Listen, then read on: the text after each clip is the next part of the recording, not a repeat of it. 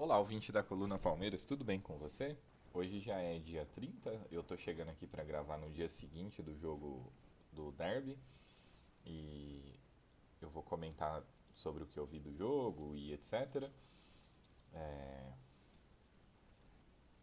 Às vezes eu gosto de comentar um pouquinho sobre polêmicas e, e, em geral, assim, o público não fiel, o público que vem me ouvir de vez em quando, gosta de polêmica. E eu gosto de audiência. Mas é, eu não vou entrar na polêmica do Cuca, tá? Porque eu acho que eu não tenho capacidade de comentar a respeito de um tema tão delicado. Eu até gostaria de que pessoas que concordam ou discordam do que aconteceu conversassem comigo, mas é, eu também sei que é bem complicado para essas pessoas participarem, e, enfim, é, é um tema no qual eu não vou entrar aqui na coluna Palmeiras e a gente não vai comentar sobre. É...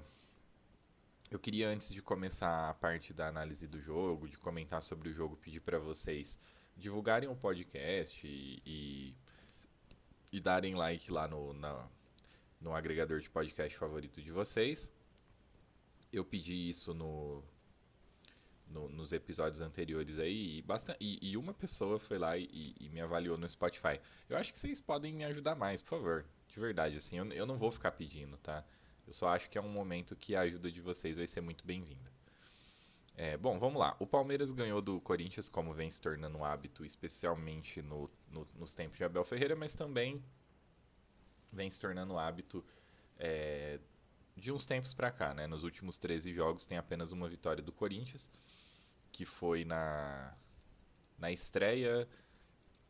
É, tem uma cronologia, né? Para não, não ficar estranho, eu vou, eu vou explicar o que, o que eu iria dizer. E vou dizer depois.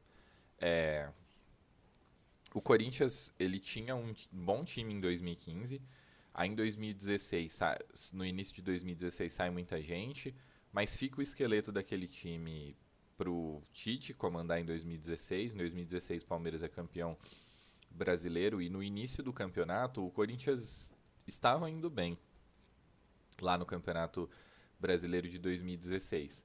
E, e aí o, o, time sofre mais algumas transformações, o Carilli assume o time e consegue ser campeão brasileiro em 2017, muito por conta de um de um início de de, de campeonato, né? especialmente o primeiro turno, muito bom. O Corinthians fez acho que 45 pontos no, no, primeiro turno, se eu não me engano, uma coisa assim, que é, é um dos recordes de pontuação do primeiro turno, e faz um segundo turno bem mais medíocre, tanto que é campeão com 60 e pouquinhos, né? Faz 45 no primeiro e 20 e poucos no segundo.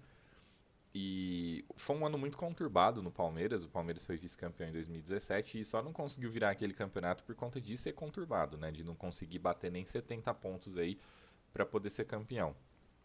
E depois o Corinthians é, consegue ser campeão paulista tanto em 2017 como 2018 e 2019. Eu sei que a coluna Palmeiras estou falando bastante do Corinthians aqui, mas é quase um agradecimento aí ao, ao que o Corinthians se tornou de uns tempos para cá. O André Sanches volta e eu sei que inclusive ele é idolatrado por uma parte da torcida do, do Corinthians. E aí ele comete uma série de, de erros, uma série de cagada aí que faz com que esses times competitivos do Corinthians sumam. E em 2021, com a gestão do Ilho, eles decidem por repatriar alguns jogadores que, a, que haviam sido bem-sucedidos em um determinado momento ali no Corinthians.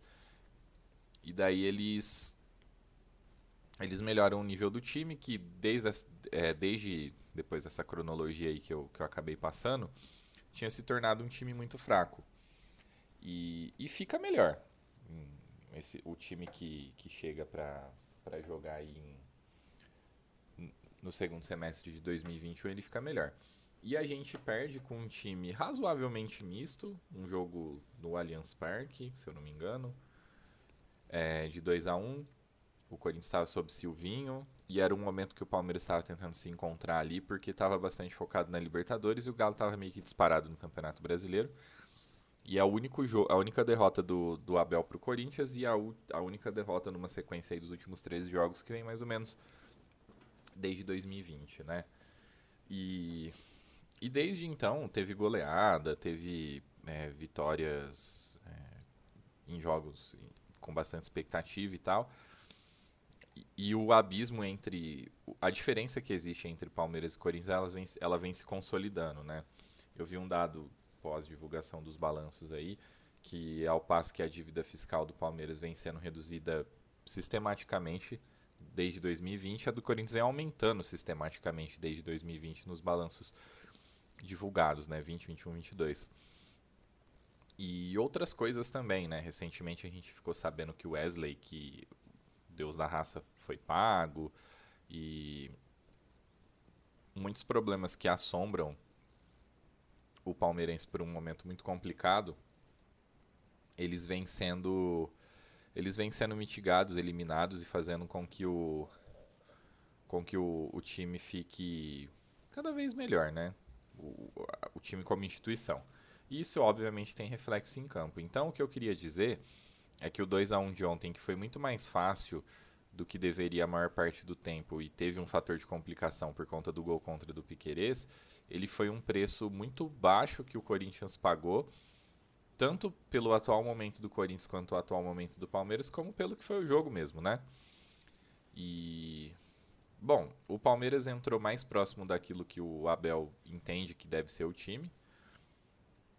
É, com, com o menino Zé Rafael ali no meio de campo junto com Arthur, Rafael Veiga e Dudu, e o Rony voltando de centroavante. É, na linha defensiva que o Abel se habitua a usar, tinha o Mike. Antes de eu comentar sobre o jogo em si, não tem como não comentar sobre a escalação do Corinthians, né? Que foi com o do Queiroz de lateral. Eu admito que eu não sei porque o Wagner não saiu, Fagner, perdão, não saiu jogando. Eu não sei se por problemas físicos. Eu sei que ele entrou no segundo tempo. E a linha de meio de campo do Corinthians era Adson, Roger Guedes e Romero. Ou seja, era uma linha de meio campo sem meio campistas, né? O, o Romero e o Roger Guedes são atacantes. O Adson, durante o Campeonato Paulista, ele, ele jogou em certos momentos mais como meia, mas ele sobe da base como um atacante. É a, entre aspas, adaptação mais aceitável. A dupla de volantes do Corinthians como sendo o Rony e o Fausto. É... Bom, a, a boa notícia, eu vou começar falando do Corinthians. A boa notícia para o Corinthians é o Murilo, zagueiro. Ele me parece ser muito bom. Ele frequenta é, categorias de base aí. Ele já é um, uma figurinha conhecida de quem de quem acompanha a categoria de base. É, só que assim, até o fato dele estar jogando evidencia algum, por exemplo, o fato do, do Corinthians ter repatriado o Balbuena, que provavelmente não é barato e não consegue jogar. Quando joga, inclusive, joga mal. E o Barleta, que foi contratado junto ao. Que foi contratado junto ao São Bernardo, né? Que tinha feito bom papel no Campeonato Paulista também não entra. É... Aí o Júnior Moraes também, que é um centroavante que eles repatriaram, que estava num clube russo, ucraniano, não me recordo que nunca joga, estava no banco ontem. E. E assim, é um, um, time caro, né? Ontem você tinha Paulinho, Michael e Juliano no banco, que são. Os três entraram, mas são três jogadores bem caros que, e que estavam no banco. É, e você vê o time do Corinthians assim, que.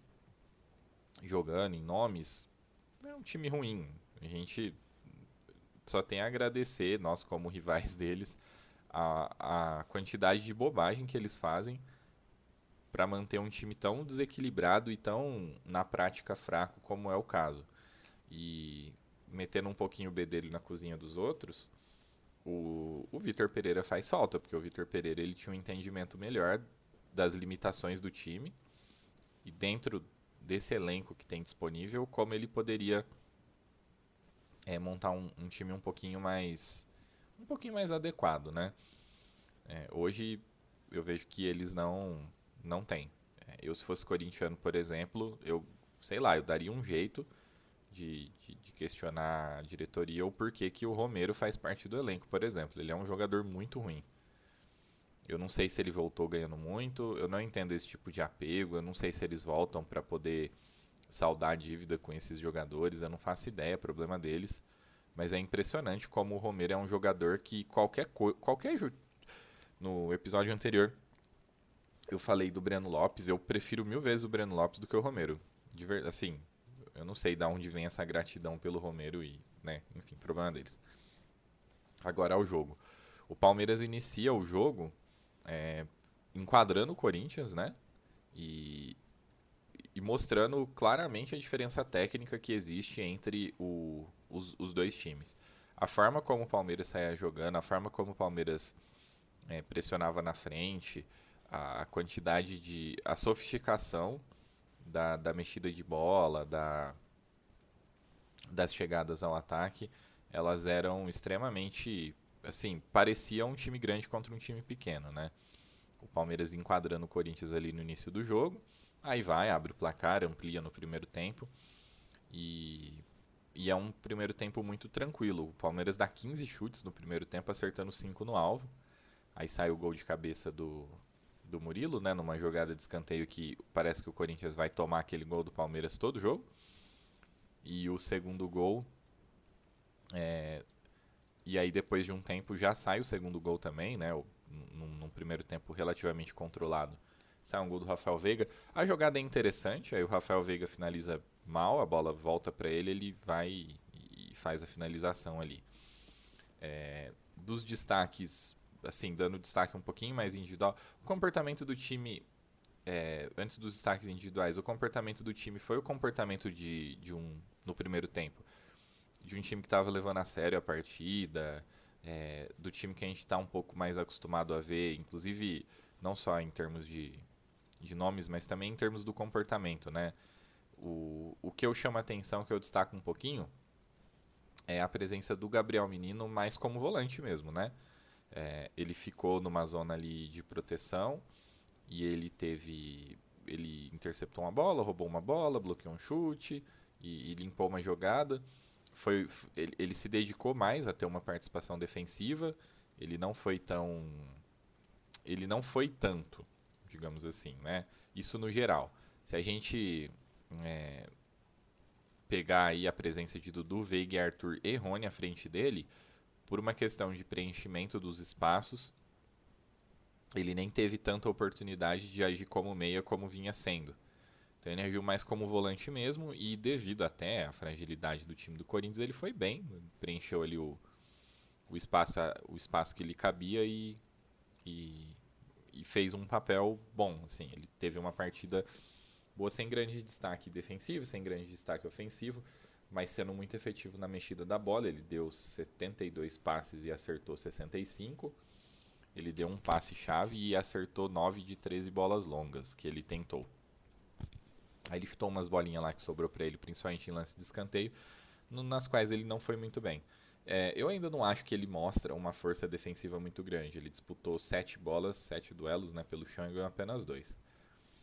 É, se eu tivesse na coletiva ontem, eu teria perguntado para o Abel o quanto a volta de Rony e Veiga para a estrutura do time fazem com que a, a defesa fique mais sólida, né? Enquanto o time principal, esse time que eu descrevi, esteve em campo, o Corinthians não conseguiu fazer nada. Depois que eles saíram, é, teve um ou outro lance, especialmente o lance que poderia ter gerado o empate do, do Corinthians, que foi uma bola que sobra para o Paulinho dentro da área marcar.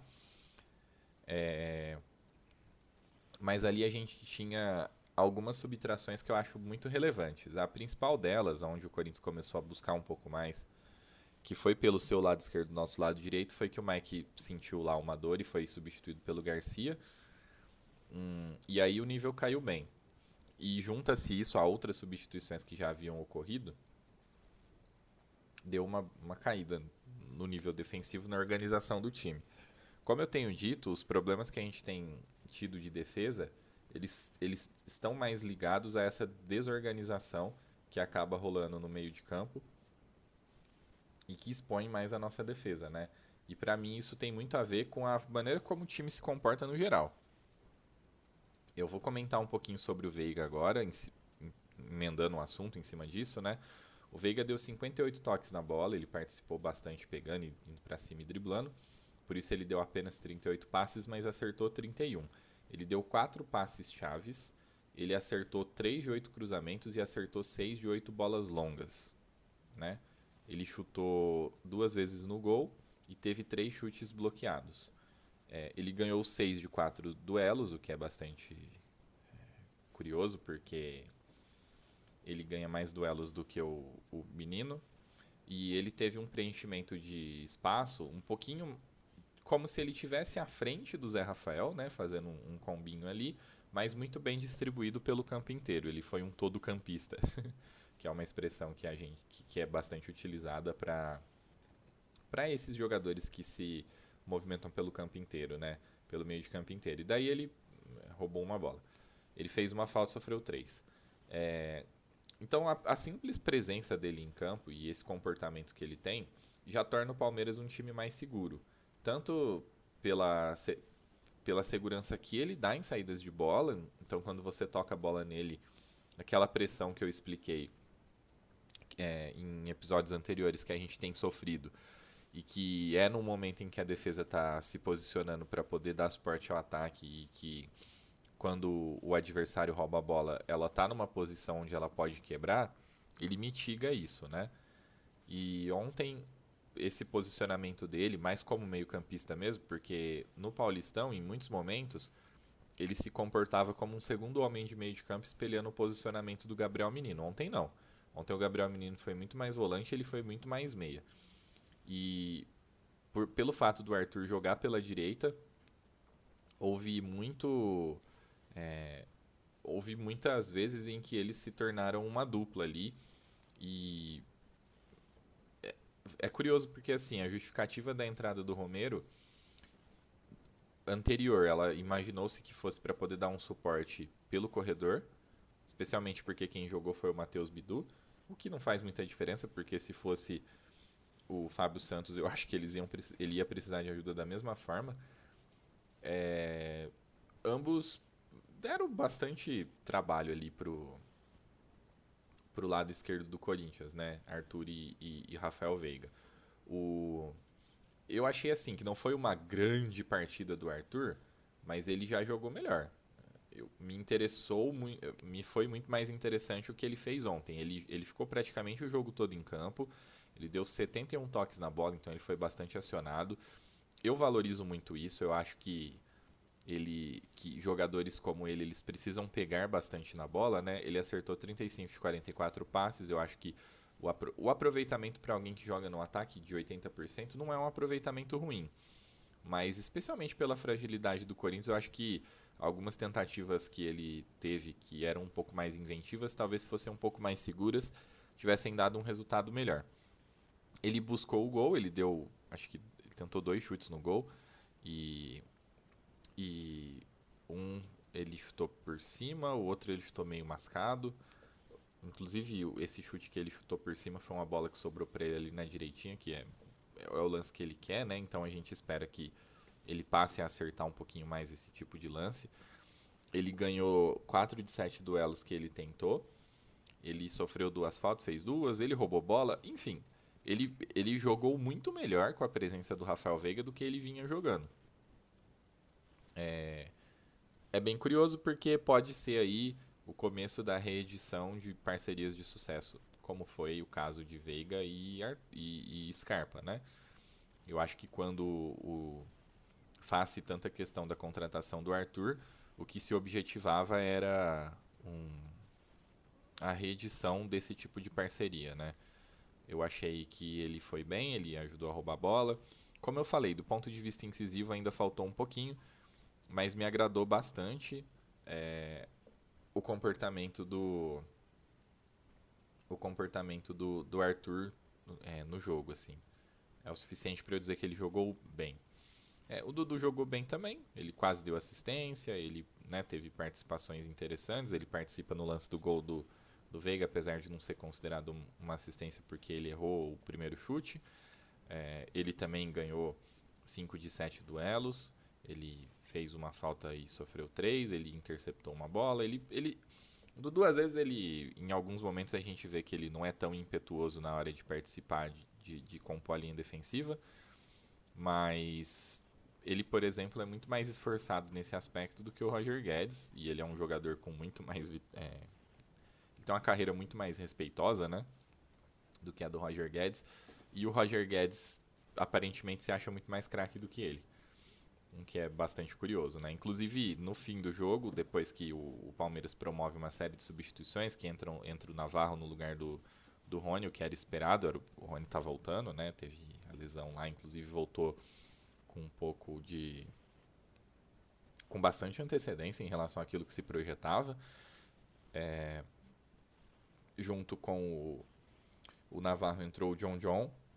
Pouco tempo depois entrou o Garcia no lugar do Mike, que como eu comentei se lesionou e depois mais pro finzinho do jogo entrou o Richard Rios na vaga do Arthur e Giovanni na vaga do Rafael, que saiu sentindo, mas pelo jeito não foi nada. Ele estava bem lá na hora das entrevistas, não comentou sobre ter sentido nada mais complicado.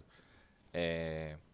Esses minutinhos finais eles são um pouco mais, mais confusos por dois motivos. Primeiro porque a maneira como o time passa a correr com a bola a partir do momento que você tem, especialmente o Giovani em campo, ele torna o jogo um pouco mais um, um pouco mais corrido, né? E aí você passa a ter mudanças de posse de bola com mais é, com maior frequência. Você não tem um time que está ali tranquilo, conduzindo o jogo, como era o caso do, do time que foi lançado a campo como time, como time titular.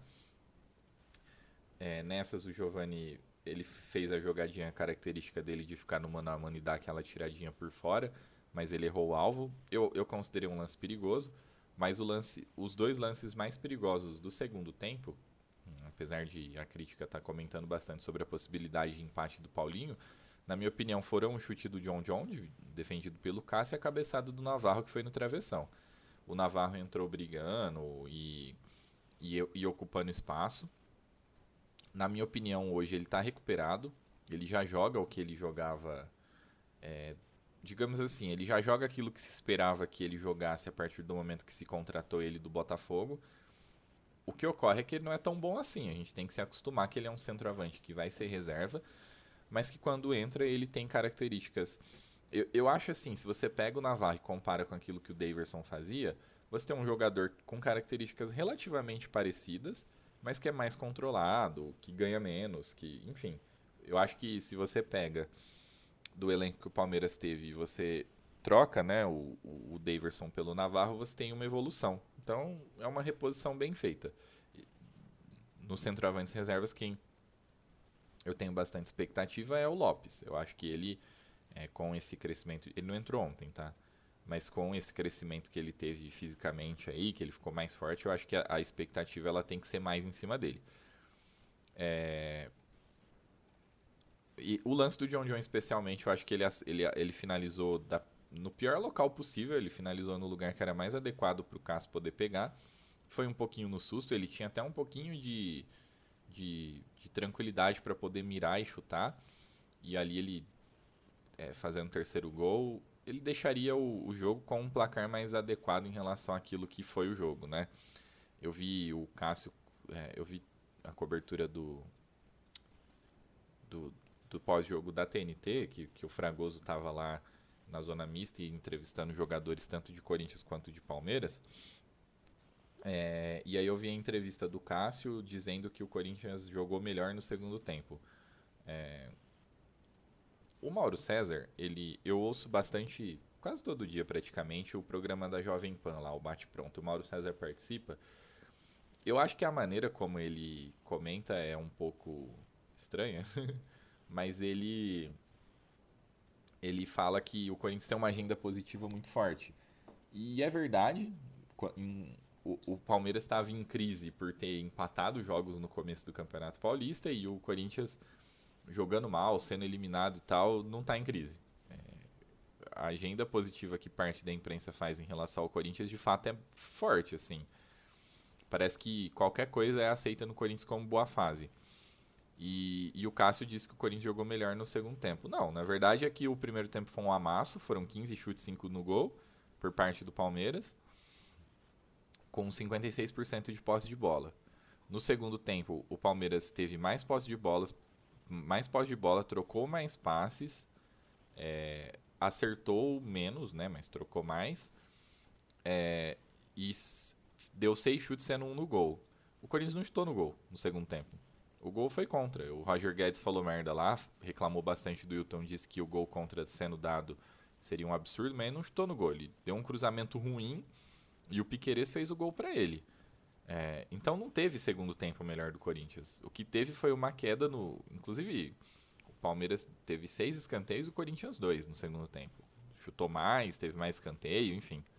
Foi tudo melhor. O, o que acontece é que o ímpeto baixou um pouco, mas as principais chances do segundo tempo foram a bola do Paulinho, a cabeçada do Navarro e o chute do John John. Fora alguns outros lances, o, no chute do John John tem um escanteio que é cobrado curto e o Piqueires tenta fazer um golaço, né? A bola passou relativamente perto, foi um chute fora do alvo, mas foi um chute relativamente perigoso. É, então não teve, na verdade foi um domínio completo que não foi convertido em gols. E aí entra, é, pensando em, em sequência da temporada, o jogo de ontem ele me dá um, uma, uma tranquilidade e uma preocupação.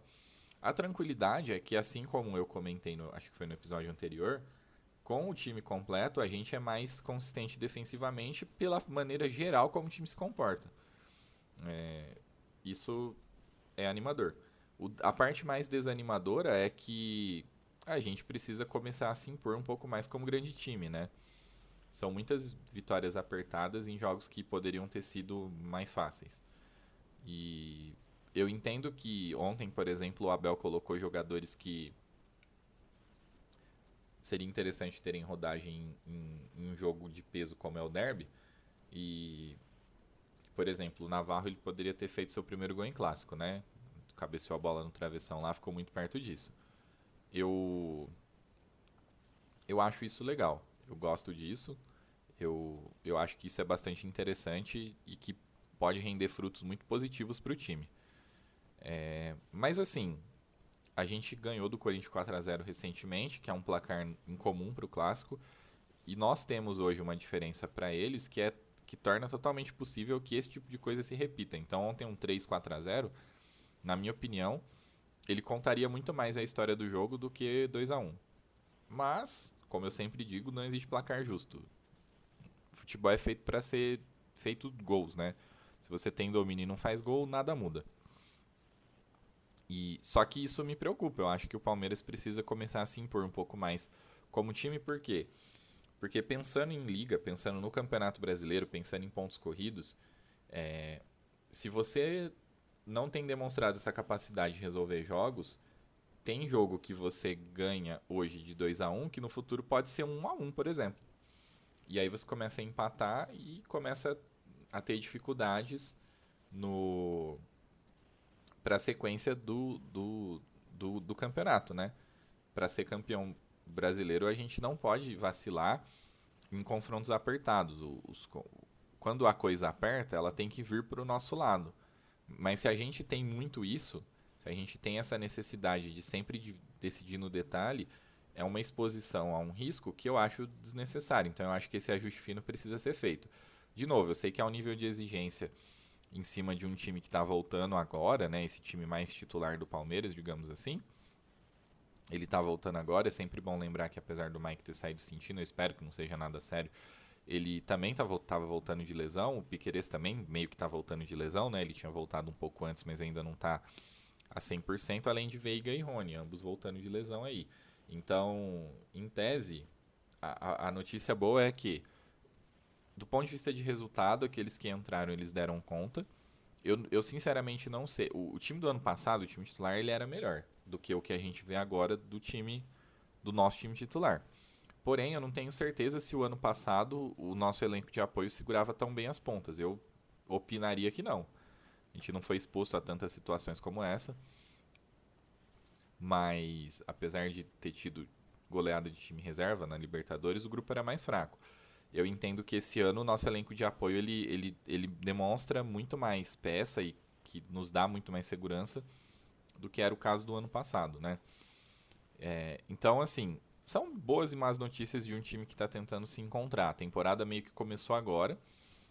E para o Palmeiras ela começou muito com um nível de exigência muito alto, né? Porque o Palmeiras estava envolvido nas finais de estadual e aí não pode perder.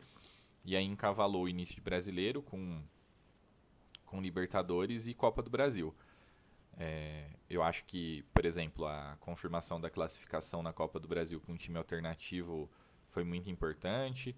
É, vamos ver até quando vai ser essa loucura de jogos e até quando nós vamos ter jogos em que o time alternativo vai dar conta sem grandes problemas, como foi o, o confronto com o Tom Bense, né?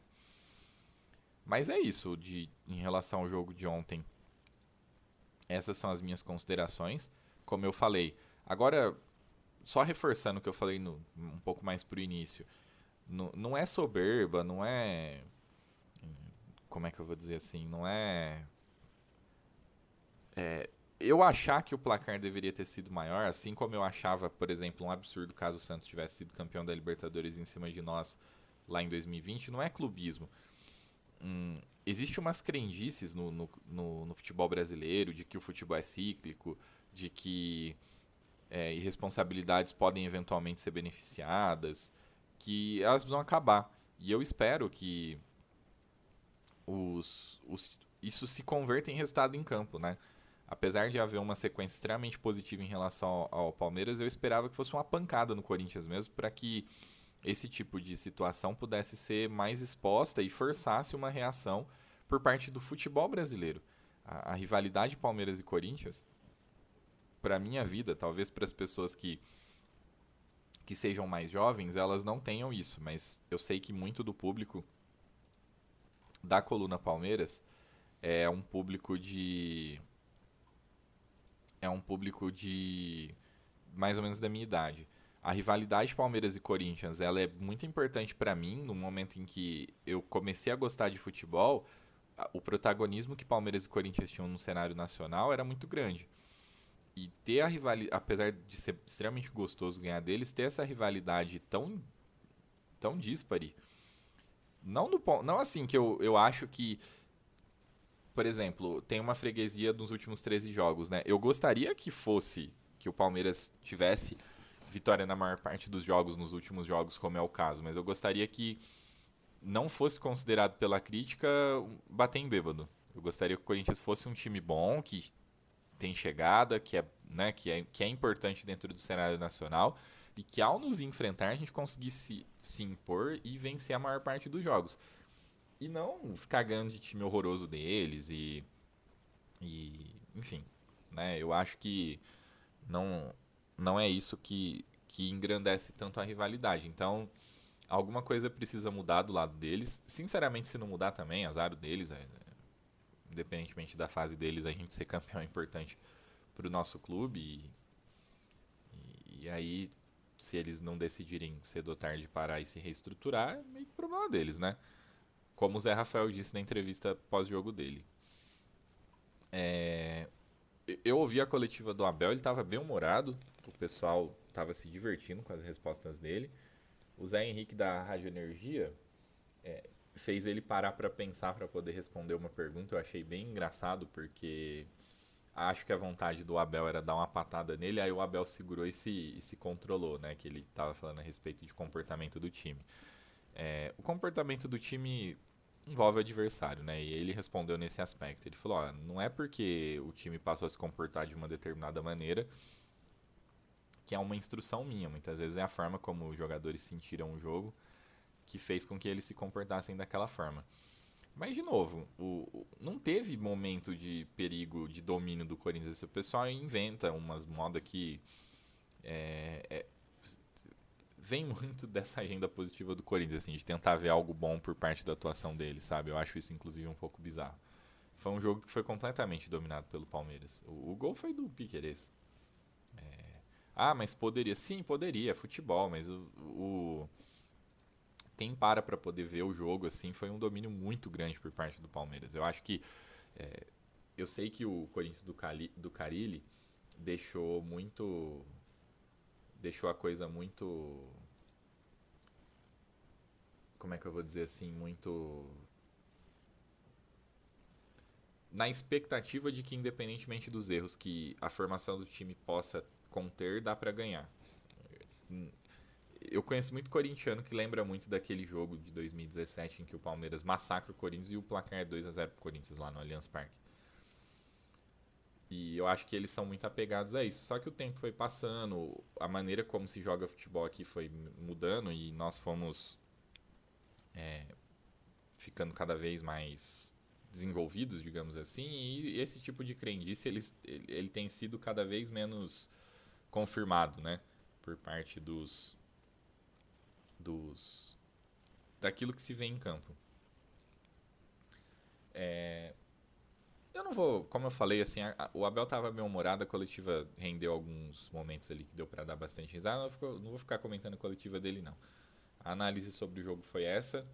O, o episódio já está bem longo e como a rodada ainda não se encerrou, eu não vou ficar comentando sobre os jogos que tiveram até agora, até porque de relevante ontem teve só Fortaleza e Fluminense, aonde o Diniz no meio de semana usou o time titular do Fluminense para poder confirmar uma classificação na Copa do Brasil. Ontem lançou um time relativamente alternativo e tomou a pancada do, do, do, Fortaleza, que agora é líder do campeonato, com a mesma pontuação do Palmeiras, ganhando de 4 a 2 né? Não entendi o que o Diniz quis, mas é problema deles. É... Que não muda o fato de que o, Fluminense ainda está bem. O Fluminense tem um ponto a menos do que o Fortaleza e o, e o Palmeiras, mas achei curioso. Então eu vou ver se eu faço uma coluninha um pouquinho mais curta e, e que complemente eventualmente algum assunto que eu não, não, não, tratei de Palmeiras nessa, nesse episódio aqui e comento a rodada, tá bom? É isso, obrigado e até a próxima.